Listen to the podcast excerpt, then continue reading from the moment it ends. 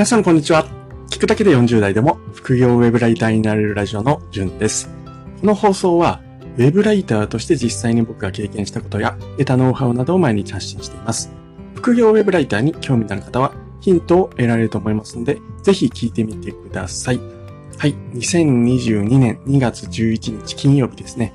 えー、僕ですね、まだサラリーマンやってまして、えー、昨日まで月曜日からですね、約4日間、うん、東京の方に出張していて、昨日帰ってきたんですけども、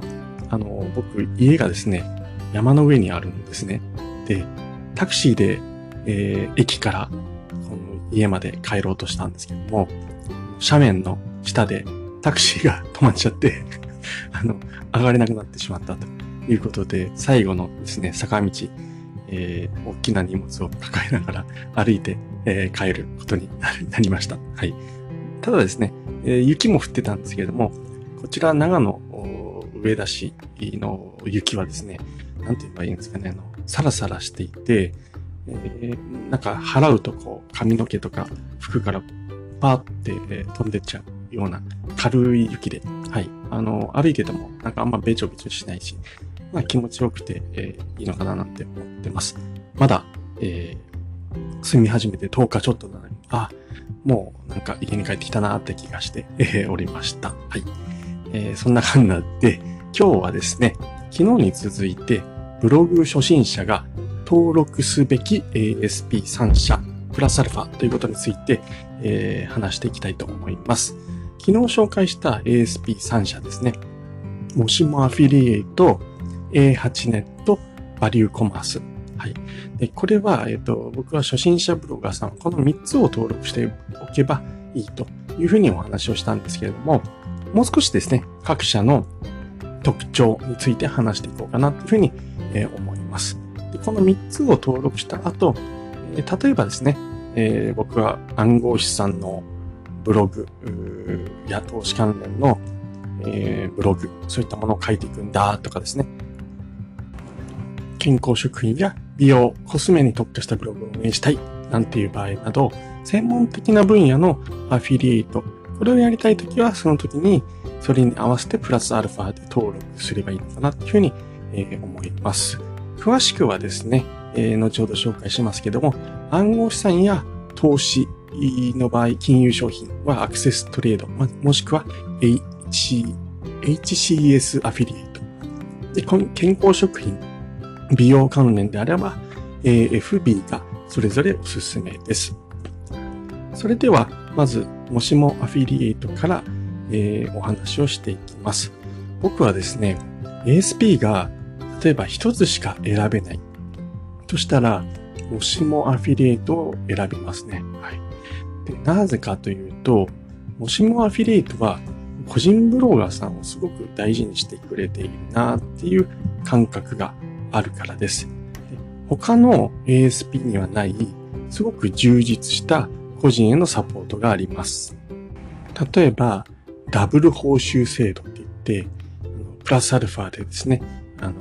報酬が追加される制度、ボーナス制度とか、個人でも扱いやすい広告案件だとか、あとはですね、ブログの運営を効率化する機能で、簡単リンクとかですね、そういった HTML とかがなくても、あの、まあ、やりやすいっていう、そんな機能も提供してくれたりする、すごく有料な ASP だと思います。そして、結構大きいなって思ってるのが、Amazon と提携がしやすいことですね。Amazon と提携したい場合って、皆さんやったことある方は知っていると思うんですけども、90日以内ですね。約3ヶ月以内に3つの商品をブログで売るという必要があるんですね。これって結構初心者ブロガーさんには高いハードルなんじゃないかなっていうふうに、えー、思います。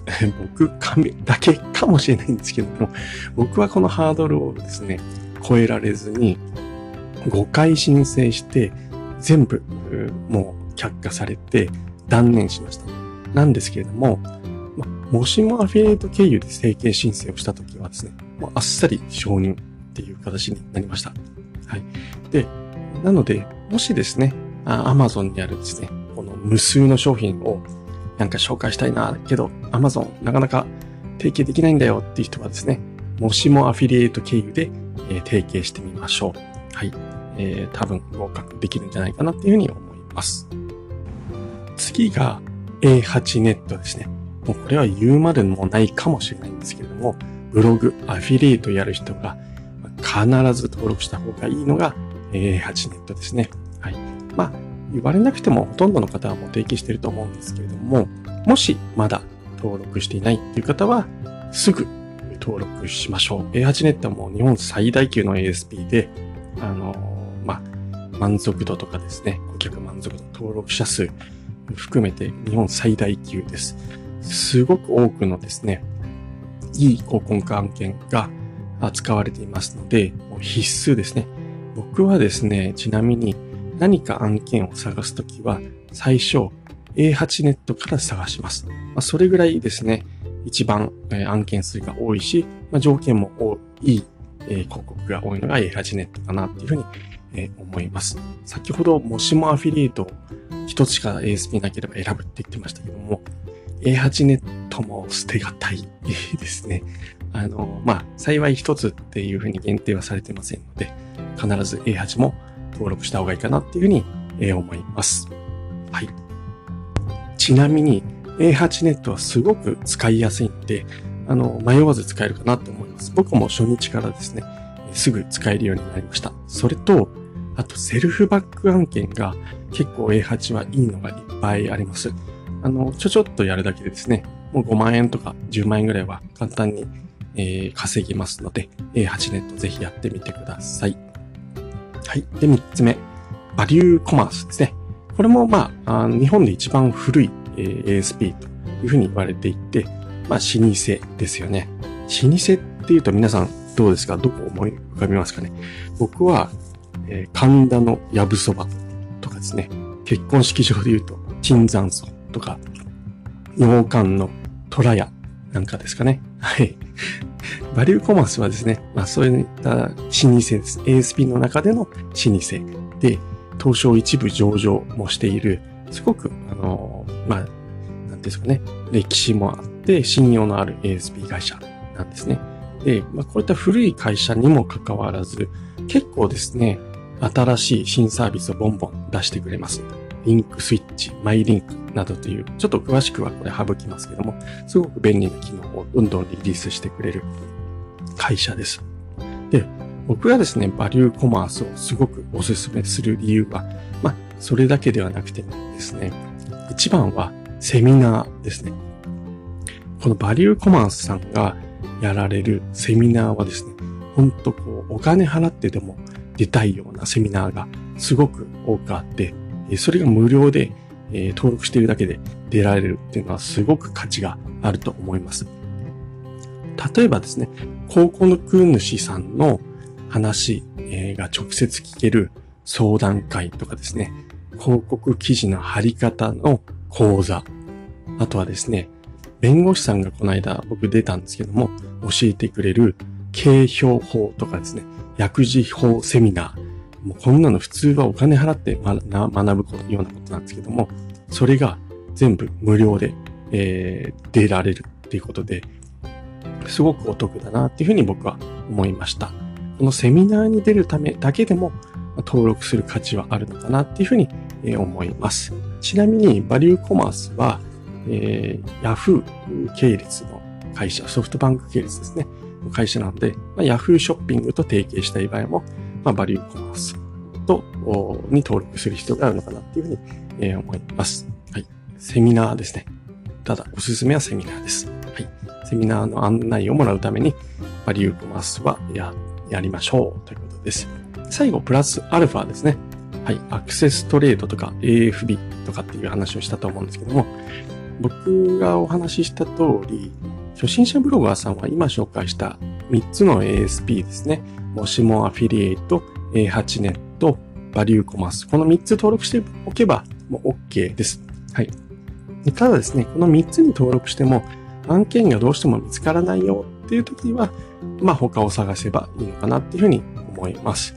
で、先ほどもちらっと話したんですけども、暗号資産とか金融、投資系、ここら辺に強いのはですね、アクセストレードとか TCS アフィリエイトっていうのがありますので、こういったブログをやりたい場合は、この2つは登録した方がいいのかなと思います。一方ですね、ジャンルは違いますけれども、健康食品とかコスメ、美容系、そんなものを登録したいって方は AFB っていう、まあこちらもすごく大手の ASP 会社がありますので、登録するのもありなのかなっていうふうに、思います。すべて、まあ、登録は無料なので、はい、あの、まあそういった分野に当てはまるブログを書いている場合は、えー、追加で登録しておくといいのかなっていうふうに、えー、思います。はい。さらにですね、え、ここら辺詳しく読んでみたい、え、ちょっとチェックしたいって方はですね、え、ブログ初心者向け、ここだけは登録しておきたい ASP3 社プラスアルファというブログ記事を書いていますので、え、いつも通り概要欄貼っておきますので読んでみてください。本日は配信を聞いていただきましてありがとうございました。えー、ちょっとですね、今気づいたんですけど、もしかしたら少し今日は声が暗いかもしれないんですけど、ちょっと声を抑え気味で今日は話していたって、えー、それが原因かもしれません。はい。えー、どうでもいいんですけども、それではまた明日お会いしましょう。デュンでした。ではでは。